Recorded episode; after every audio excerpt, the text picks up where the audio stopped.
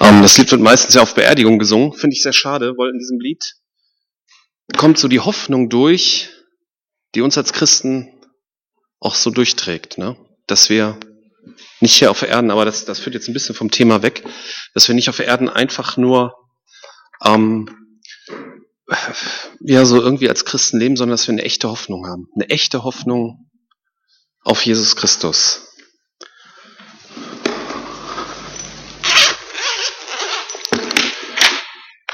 So, ich versuche modern zu.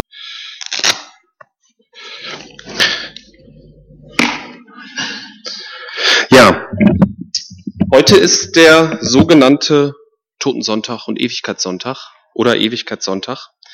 Und ähm, ich möchte gerne heute mal mit euch über das Thema Krieg nachdenken, das ja mit Tod zusammenhängt und inwiefern das mit uns zu tun hat.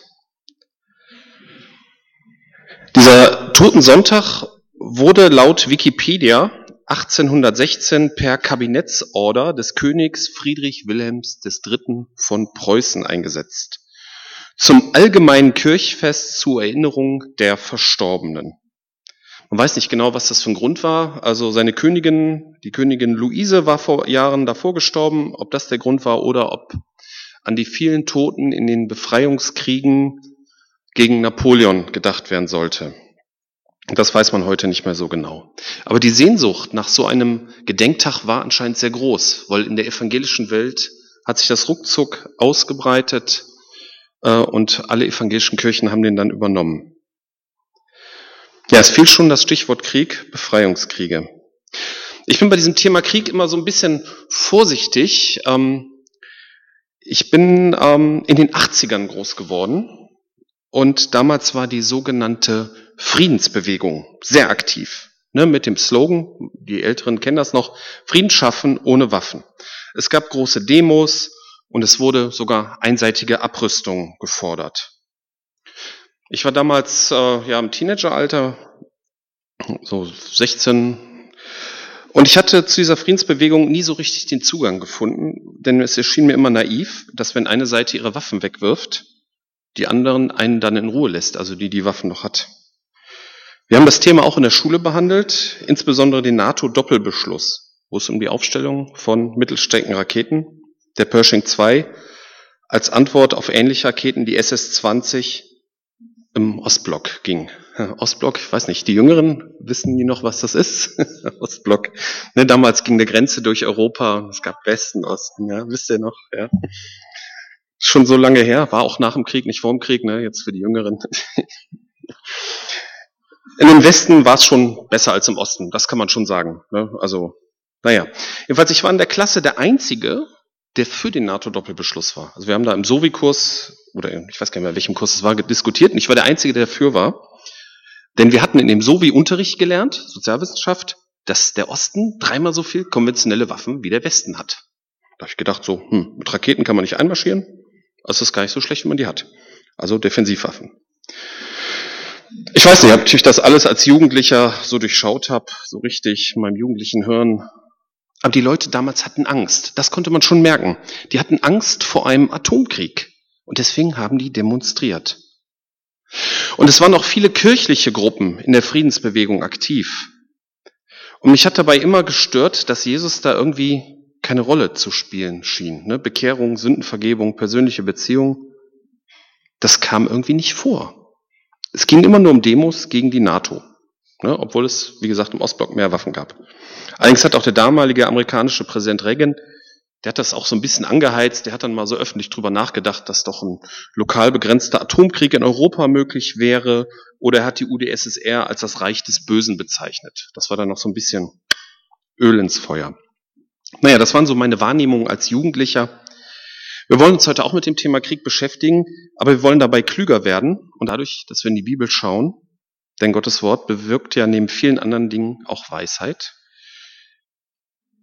Und das Thema Krieg und Tod soll uns auch persönlich berühren. Und wenn man persönlich über den Tod nachdenkt, wird man auch klüger. Das steht nämlich im Psalm 90, Vers 12. Lehre uns bedenken, dass wir sterben müssen, auf dass wir klug werden. Beginnen wir im Alten Testament. Krieg war zu der Zeit des Alten Testamentes quasi etwas Normales. In manchen Büchern in der Bibel, zum Beispiel in Chronik oder im Buch der Könige, da wird fast in jedem Kapitel ein neuer Krieg beschrieben. Es gab sicherlich auch immer mal ein paar Jahre des Friedens, aber der Krieg kehrte immer wieder zurück. Es gab sicherlich verschiedene Motive dafür. Das wichtigste Motiv war sicherlich die Kriegsbeute. Aber ich möchte mit euch mal eine interessante Begebenheit aus 2. Chronik 25, Vers 5 bis 13 behandeln, wo der Krieg des Königs Amasia aus Juda beschrieben wurde. Amasia versammelte die Männer von Juda und ordnete sie nach ihren Sippen und gab jeder Sippe eine Zählung durch, bis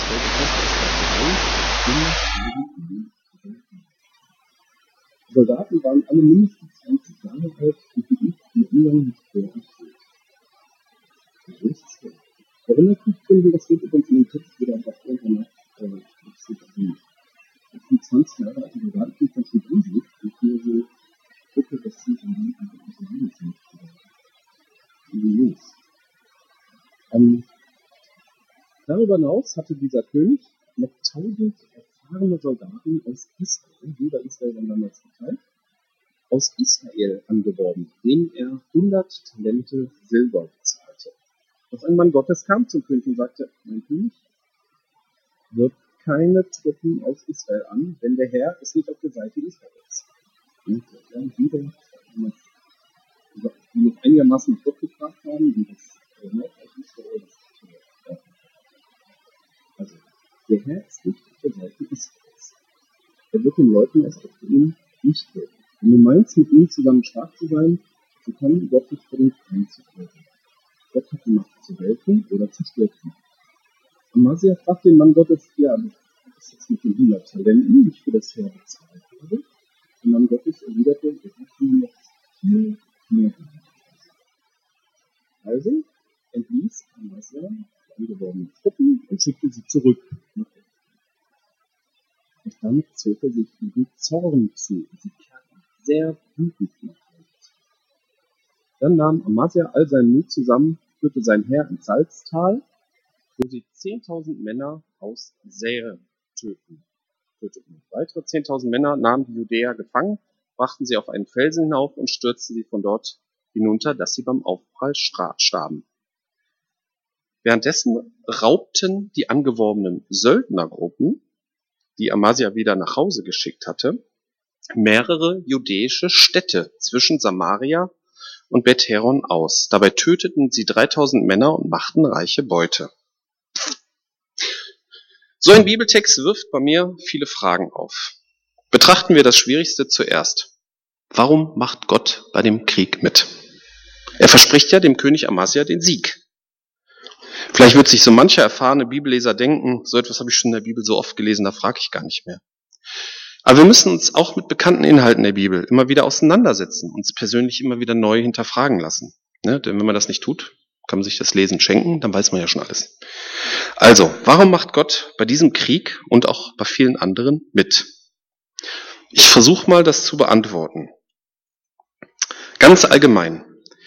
Im Alten Testament möchte Gott uns zeigen, das ist jetzt ganz allgemein, ne, möchte Gott uns zeigen, ob und wie man aus eigener Kraft das Leben bewältigen kann. Das gilt persönlich und das gilt auch als Gesellschaft. Er hat dazu gute und richtige Gebote gegeben, die das Volk Israel aus eigener Kraft befolgen soll. Und zu dieser damaligen Gesellschaft gehörte auch die politische Instabilität, die Kriege hervorbrachte. Wenn das Volk wollte, half er ihnen dabei, aber meistens wollte das Volk nicht. Und das Befolgen aus eigener Kraft, das hat ja letztendlich auch nicht funktioniert. Das ist ja die Hauptbotschaft aus dem Alten Testament. Ne? Wir haben tolle Gesetze, aber wir können es nicht halten. Deswegen brauchen wir Jesus. Das ist der eine Punkt. Deswegen gibt es Kriege und deswegen hat Gott in dieser, in diesem falschen Handel aus eigener Kraft dem Volk trotzdem manchmal geholfen. Aufgesetzt auf diesen ersten Punkt hat Gott diese Geschichte Israels, auch diese Kriege, dazu benutzt als Bilderbuch für Gesetzmäßigkeiten für uns. Viele von euch kennen sicherlich zum Beispiel aus Epheser 6, Vers 12, denn unser Kampf richtet sich nicht gegen Wesen von Fleisch und Blut, sondern gegen Mächte und Gewalten der Finsternis. Dann wird die Waffenrüstung beschrieben, die ja wie ein Soldat beschrieben ist. Also da kann man so ein bisschen aus diesen Kriegen, kann man ähm, Erkenntnisse auf unser Glaubensleben übertragen. Auch wenn wir heute nicht mehr gegen Menschen kämpfen, gegen Fleisch und Blut. So ganz reicht mir persönlich die, meine eigene Erklärung auch nicht. Ähm, da bin ich auch noch am Weg. Ich meine, es wäre auch komisch, wenn ich Gottes Handeln komplett erklären könnte. Betrachten wir die anderen Fragen. Dieser Text vorhin, der gibt ja auch noch andere Fragen auf. Und begeben wir uns mal so in die Perspektive, dass Krieg normal ist. Ne? Wir haben ein Heer aus Juda, welches gut ausgerüstet und bereit zum Krieg ist. Sollte man meinen, es reicht. Aber der König überlegt, hm, gehen wir auf Nummer sicher und nehmen wir noch 10.000 Leute mit dazu. Was ist denn jetzt der Unterschied zwischen einem Soldaten und einem Söldner?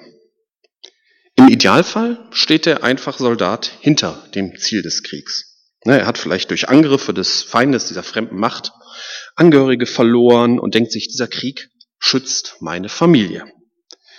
Judah kämpfte ja gegen die Soldaten aus Säre. Säre ist eine Gegend, äh, wo die Edomiter wohnen. Und äh, erfahrene Bibelleser haben Edomiter sicherlich schon mal gehört, das sind die Nachkommen von Esau. Und die waren häufig mit Israel verfeindet und haben Israel und Judah häufig überfallen.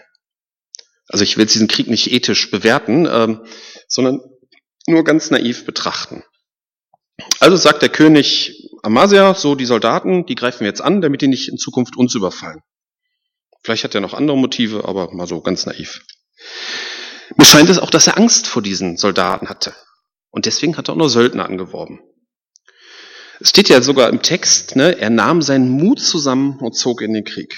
Das heißt so, war ängstlich. Ist vielleicht nicht verkehrt, ne, ist man wenigstens vorsichtig. Nun hat er aber Söldner engagiert.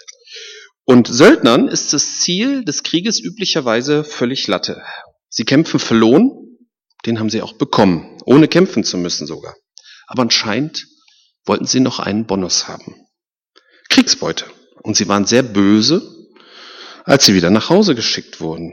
Sie haben sich dann ihren Bonus selber geholt, und zwar gegen Juda, also gegen die Menschen, für die sie ursprünglich kämpfen sollten. Mit Söldnern scheint das äh, oft so zu sein wie mit den Geistern aus dem Märchen des Zauberlehrlings. Ne, die meisten kennen wahrscheinlich die Disney-Verfilmung, äh, ich auch nur. Ähm, die Geister, die ich rief, werd ich nicht mehr los. Das sieht man ja auch in der Weltpolitik. Ne? Warlords, Terrorbanden, dubiose Gruppierungen, die werden finanziert und Waffen versorgt, um einem bestimmten Feind zu schaden. Dann ist der Feind weg. Und dann? Das beste Beispiel dafür ist Osama bin Laden der wurde ja von den USA finanziert und mit Waffen versorgt, um gegen die russische Armee in Afghanistan zu kämpfen.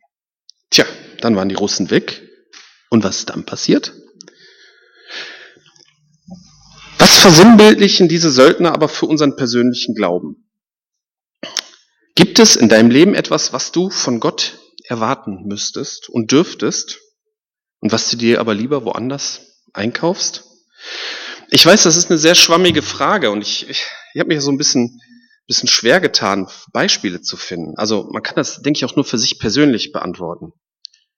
Für die Gemeinde ist mir ein Beispiel eingefallen. Ne? Also wenn wir zum Beispiel sagen, wir engagieren für die Predigten einen professionellen Redner, wir erklären dem, worum es in den Predigten gehen muss, ne? hier Jesus Christus, Sündenvergebung, Auferstehung und so weiter. Und er hält die Predigten dazu und die sind auch sehr spannend, weil er geschult ist weil er eine angenehme Stimme hat, aber er steht selber nicht dahinter.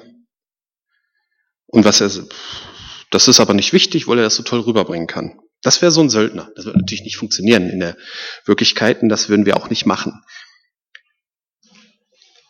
Es ist auch manchmal nicht so leicht zu trennen. Ne? Also wir hätten zum Beispiel kein Problem damit, einen Handwerker, der nicht glaubt, einen Auftrag hier in der Gemeinde zu erteilen. Das ist zum Beispiel hier die Deckenplatten. Ne? Also ein paar von denen müssen ja demnächst mal gemacht werden oder irgendwann mal ähm, hätten wir kein Problem, da einen nichtgläubigen Handwerker zu beauftragen. Aber wenn wir jetzt sagen, die Riemchen, die fallen jetzt irgendwann alle ab und wir wollen dann biblische Szene hinmalen, das würde man wahrscheinlich dann schon eher einen gläubigen Maler machen lassen, weil der dann auch versteht, was er malt. Aber äh, bin ich hier? Aber wie ist das mit uns persönlich? Wie gesagt, ich habe keine knackigen Beispiele gefunden, deswegen hänge ich hier so ein bisschen. Ein Christ, der sein Leben nach dem Horoskop ausrichtet, der vertraut falsch auf einen Söldner. Aber das macht hoffentlich hier keiner, glaube ich auch nicht. Oder nehmen wir das Geld. Verlasse ich mich vollständig auf mein Geld, auf meine finanzielle Vorsorge? Oder verlasse ich mich auf Jesus Christus und treffe im Vertrauen auf ihn vernünftige Entscheidungen in Bezug auf Geld und finanzielle Vorsorge? Von außen sieht man keinen Unterschied. Das weiß nur jeder für sich persönlich. Kommen wir zum Thema Krieg zurück. Es gibt Stellen im Alten Testament, wo man sehen kann, dass der Krieg nicht nur neutral oder gar positiv gesehen wird. Am Anfang der Zeit der Könige finden wir in 1 Samuel 8, Vers 11 eine interessante Warnung, nachdem das Volk einen König verlangte. Samuel gab die Warnung des Herrn an das Volk weiter, das von ihm ein König forderte. So wird der König über euch herrschen. Er wird eure Söhne in sein Heer einziehen und sie vor eurem Wagen laufen lassen. Und dann geht's weiter, was der König alles für Rechte hat. Und dann ähm, kam am Ende, aber das Volk wollte nicht auf Samuels Warnung hören. Auch wenn es ist, wir wollen trotzdem einen König, sagten sie. Wir wollen wie die Völker um uns herum sein. Der König soll über uns herrschen und unsere Schlachten führen. Der König kann mit den Einwohnern umgehen, wie er will. Möchte er Krieg führen, wird er eure Söhne dazu nehmen und ihr könnt nichts machen. Das hat sich äh, eigentlich bis heute kaum geändert. Wenn man unsere Geschichte schaut, dann gab es im Krieg den Tatbestand der Desertation. Junge Männer, die sich weigerten zu kämpfen, wurden als Deserteure verfolgt. Dabei waren zumindest die beiden Weltkriege waren keine Verteidigungskriege. Im Ersten Weltkrieg gab es ja noch so eine gewisse Kriegsbegeisterung. Da sind die Leute ja noch, jo, auf nach Paris. Ähm, das endete dann in den ähm, Bombentrichtern in der Westfront. Ähm, was auch, kennt vielleicht den Klassiker im Westen nichts Neues, da ist das sehr schön beschrieben. Aber der einfache Soldat hat selten die Wahl. Ja, warum wurde Krieg geführt? Das Hauptmotiv ne, war wohl die Kriegbeute, Kriegsbeute. Es geht halt schneller, anderen etwas wegzunehmen, als sich selber etwas aufzubauen. Dann gab es sicherlich viele Präventivkriege gegen mögliche Feinde. Hm, man weiß ja nie, ist der zukünftige Herrscher nett oder nicht. Und Krieg hat natürlich auch Folgen. Hunger, die Felder wurden unzureichend bestellt, Kinder wachsen ohne Väter auf und die Heimkehrer aus dem Krieg hatten es auch nicht leicht. Manche hatten danach echten psychischen Schaden. Die Älteren unter uns werden sicherlich noch Heimkehrer aus dem Krieg erlebt haben. Aber die Menschen damals hatten auch Sehnsucht nach Frieden. Und das blitzt so in verschiedenen Versen auch auf. Zum Beispiel David, der ja ein Feldherr war, der schreibt in einem Psalm als Gebet an Gott, zerstreue die Völker, die Freude am Krieg haben. Da kommt auch so durch so, Krieg ist eigentlich doof. Oder auch interessant ist eine Begebenheit aus Jeremia 42. Ähm, da geht es darum, dass Juden im Exil leben mussten und die hatten Angst. Und die haben dann den Propheten befragt und der hat dann gesagt, bleibt hier im Land, es wird alles gut, ich werde euch beschützen. Und dann warnt er sie davor zu fliehen und in dieser Warnung kommt so dieses, diese Sehnsucht nach Frieden durch. Wenn ihr euch aber weigert, dem Herrn, eurem Gott zu gehorchen und sagt, wir wollen nicht in diesem Land bleiben, nein, wir fliehen nach Ägypten, denn dort werden wir sicher sein vor Krieg und anderen Schreckensmeldungen. Dort werden wir auch nicht hungern müssen. Deshalb werden wir uns in Ägypten niederlassen. Ähm, Jeremia warnt dann noch, dass das auch in Ägypten nicht funktionieren wird, aber man hört hier so diese Sehnsucht nach Frieden heraus. Nie wieder Krieg, nie wieder Leid, kein Hunger mehr. Und Gott, was sagt Gott zum Krieg? König David, das ist auch interessant, wollte Gott ein Haus bauen. Und Gottes Antwort darauf war folgende, in 1. Chronik 22. Du hast in großen Schlachten, in denen du gekämpft hast, viel Leben vernichtet. Weil du so viel Blut von mir vergossen hast, sollst du es nicht sein, der ein Haus zu Ehren meines Namens baut. Doch du wirst einen Sohn haben, der wird in Ruhe und Frieden leben. Ich will dafür sorgen, dass er Ruhe vor all seinen Feinden hat. Er soll Salomo heißen und während seiner Herrschaft will ich Israel Ruhe und Frieden schenken. Also Gottes Haus und Krieg passt nicht zusammen. Noch schöner ist äh, die Stelle aus Jesaja 2, 2 bis 5. In den letzten Tagen wird der Berg, auf dem das Haus des Herrn steht, zum wichtigsten Gipfel werden und sich über alle anderen Berge erheben. Und alle Völker werden zu ihm strömen. Scharenweise werden sie herkommen und sagen, kommt, wir wollen auf den Berg des Herrn zum Haus des Gottes Israels gehen. Denn er wird uns seine Wege lehren, damit wir auf seinen Pfaden gehen. Denn dann wird die Lehre des Herrn von Zion ausgehen und sein Wort von Jerusalem. Der Herr wird zwischen Nationen richten und vielen Völkern Recht sprechen. Schwerter werden zu Pflugscharen und Speerspitzen zu Winzermesser umgeschmiedet werden. Keine Nation wird mehr gegen andere ziehen und sie wird nicht mehr lernen, Krieg zu führen. Nicht mehr lernen, Krieg zu führen. Schwerter zu Winzermessern, nee, Speerspitz zu Winzermessen. Das ist das Erste, was mir einfiel. Entschuldigt, Saufen für den Frieden. Das ist natürlich Quatsch. Es geht eher um Genuss, ne? statt Krieg Genuss, weil Wein ist ja gegeben zum Genuss. So steht es äh, in, in irgendeinem Psalm steht dazu drin, dass der Wein gegeben ist, das Menschenherz zu erfreuen. Frieden ist eigentlich Gottes Ziel. Aber wenn der Mensch aus eigener Kraft seine Ziele verwirklichen will, dann führt es leider oft zum Krieg. Und das ist ja heute auch noch so. Wir leben ja noch in der Welt, wir werden auch hier auf der Welt nie völlig Frieden haben. Es wird weiter Krieg geben. Ja, was hat das mit uns zu tun, mit Krieg? Ist Krieg für uns heute überhaupt noch ein Thema? Im Neuen Testament gibt es eine Stelle, da fragen die Jünger Jesus, wie das alles enden wird, in Matthäus 24.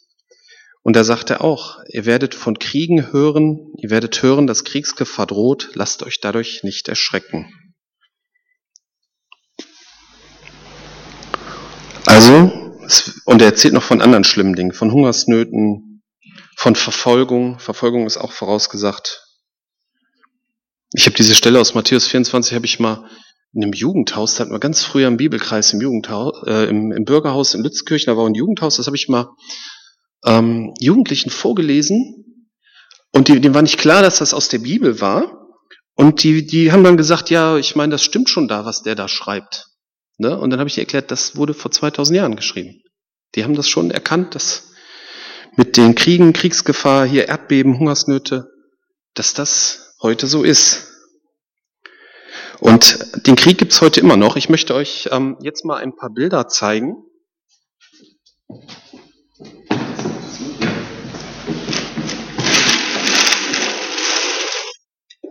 Das ist besser, ne? Wir gehen da relativ schnell durch. Ähm ja, ich war vor, das war 95, war ich in Sarajevo bei einem Hilfstransport mit. Das war kurz nach dem Waffenstillstand. Gehen wir weiter. Das sieht noch fast idyllisch aus, aber äh, das ist keine normale Ruine. Mach mal weiter. Vielleicht erkennt ihr einen von diesem Bild. Schon ein bisschen her. Also da sind wir die. Wir haben Flyer und Hilfsgüter verteilt in Sarajevo. Das war ungefähr zwei, drei Wochen nach dem Friedensschluss. Und das war schon eine spannende Sache. Mach mal weiter. Man sieht hier ähm, ja, kaputte Häuser. Weiter. Ne, wie man da zum Beispiel, ähm, die Leute haben dann das, was sie hatten, einfach liegen gelassen, sind abgehauen. Ne? Also das ist nur eine Wohnsiedlung oder war eine. Das, da weiß man gar nicht mehr, was das ist. Ob das Kreuz da hinten, ja. Da, gehen wir weiter. Das ist, ähm, das fand ich schon ein bisschen gruselig. Äh, Im Krieg sterben ja viele Leute und ähm, das ist so ein Behelfsfriedhof. Ne? Eigentlich war das ein Park. Da hat man dann dann mal die Leute begraben. Mal weiter. Ja, hier ist auch äh, wieder so ein bisschen kaputt. Hinten, man sieht den Schornstein. Das hat man oft gesehen, wenn Häuser bombardiert waren. Das ist der Schornstein, der ist stehen geblieben. Der war nämlich ganz besonders massiv gebaut. Weiter. Das ist jetzt in der Innenstadt von Sarajevo. Ähm, was ich auch gruselig fand, der, dieser Krieg in Sarajevo, der dauerte ja teilweise zwei, zwei Jahre oder so. Die Leute haben auf solchen Wiesen, vor solchen Häusern, haben die Gemüse und, und Sachen angepflanzt. Da, da sah man dann überall Felder, die habe ich irgendwie vergessen zu fotografieren. Mal weiter. Ja, das ist auch interessant, dieser Balkon. Ähm, das sind Sandsäcke da oben. Also da wurde dann hin und her gefeuert. Da haben sich also Leute verschanzt. Der, der Krieg zog sich ja durch die Stadt. Mach mal weiter bitte. Ähm, ja, Busse, Autos, die, die standen da halt alle. Das könnt ihr da sehen. Da hat man aus alten Bussen und äh, Autos hat man da eine Schützung gebaut. Wahrscheinlich hat man mit dem Angriff gerechnet und das dann vorher mit Baggern und so aufgestellt. Mach mal weiter. Auch wieder ein kaputtes Haus. Man sieht die Einschusslöcher. Achso, das ist das erste. Ja, dann sind wir, sind wir durch, ne? Mit dem, mit der ersten.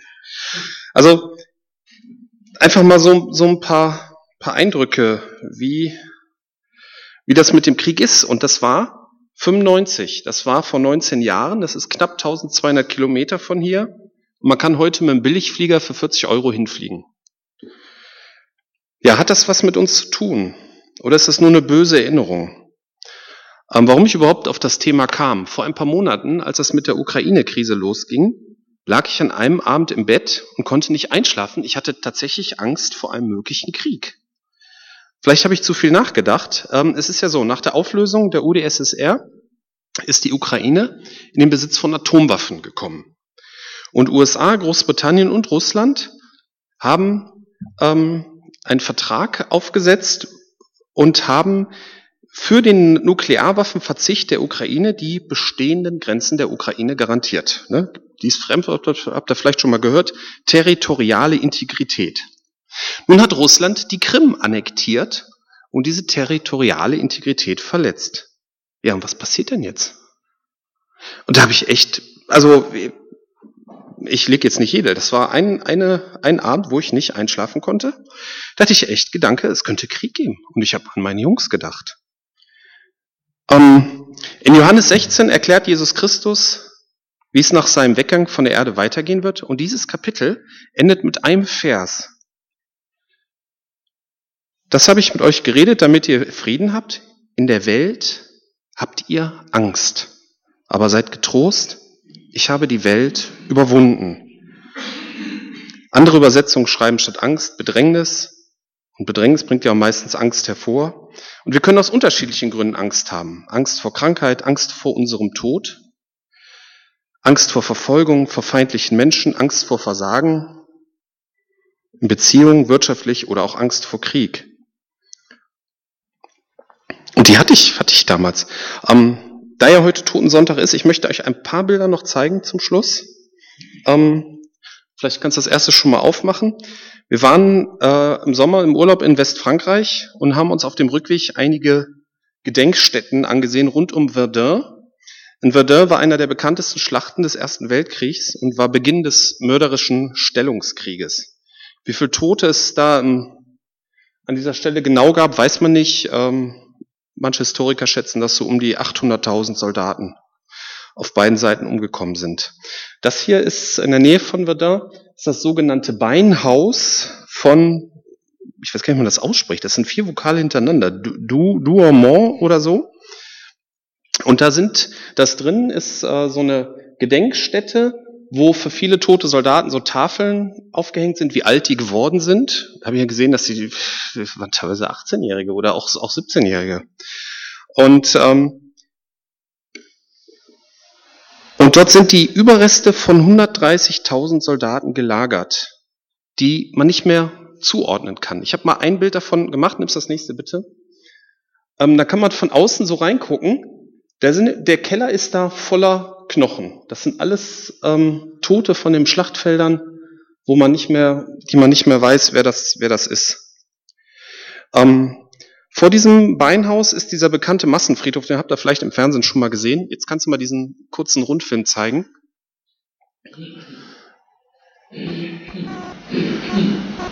Nur mal, dass ihr mal so einen Eindruck kriegt, wie groß das ist. Manche von euch waren, glaube ich, auch schon mal da. Und ähm, das ist nicht alles. Also hinter den Bäumen da hinten geht's noch weiter.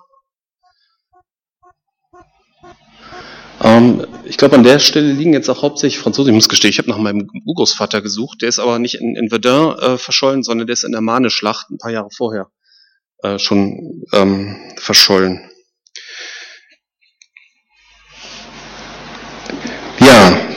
diesem Friedhof, diese Toten, das waren zumeist junge Kerle. Mach mal das nächste Bild. Ähm, ich habe meine Jungs dann so ein bisschen mal als äh, ja, gebeten, sich da aufzustellen. Mach auch mal das nächste Bild. Das, das knirscht so ein bisschen in mir das Bild. Das wirkt auf den ersten Blick wirkt das irgendwie, als würde man sich darüber lustig machen. Aber ähm, die, die Jungs, die jungen Soldaten, die da in den Krieg gezogen sind, die standen ja so salutierend und sind so in den Tod gegangen. Also ich fand es echt gruselig. Ich weiß nicht, ob diese Angst vor dem Krieg, ob die rational überhaupt begründet ist. Ich weiß auch nicht, ob du da Angst vor hast oder ob du Angst vor dem Tod hast. Aber eines, eines weiß ich genau.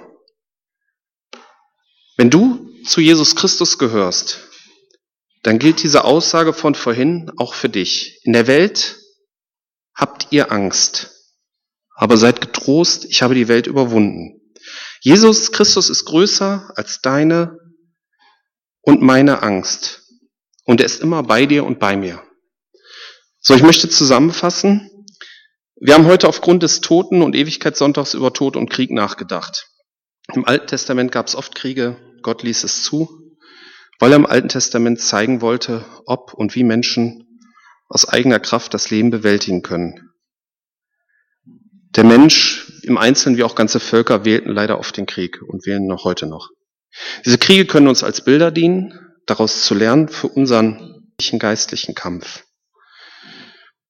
Ja, dann haben wir ein bisschen über Söldner nachgedacht, überlegt, wo könnte es in unserem Leben Söldner geben? Wo suchen wir uns Hilfe an Gott vorbei?